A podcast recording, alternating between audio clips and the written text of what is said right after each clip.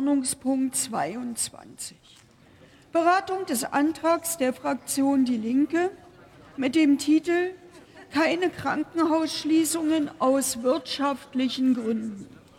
Defizitausgleich als Vorschaltgesetz vor Krankenhausreform.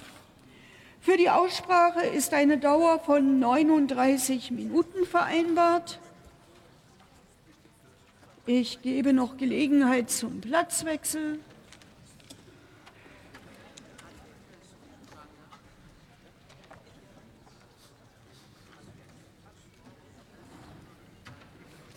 Ich eröffne die Aussprache. Das Wort hat der Kollege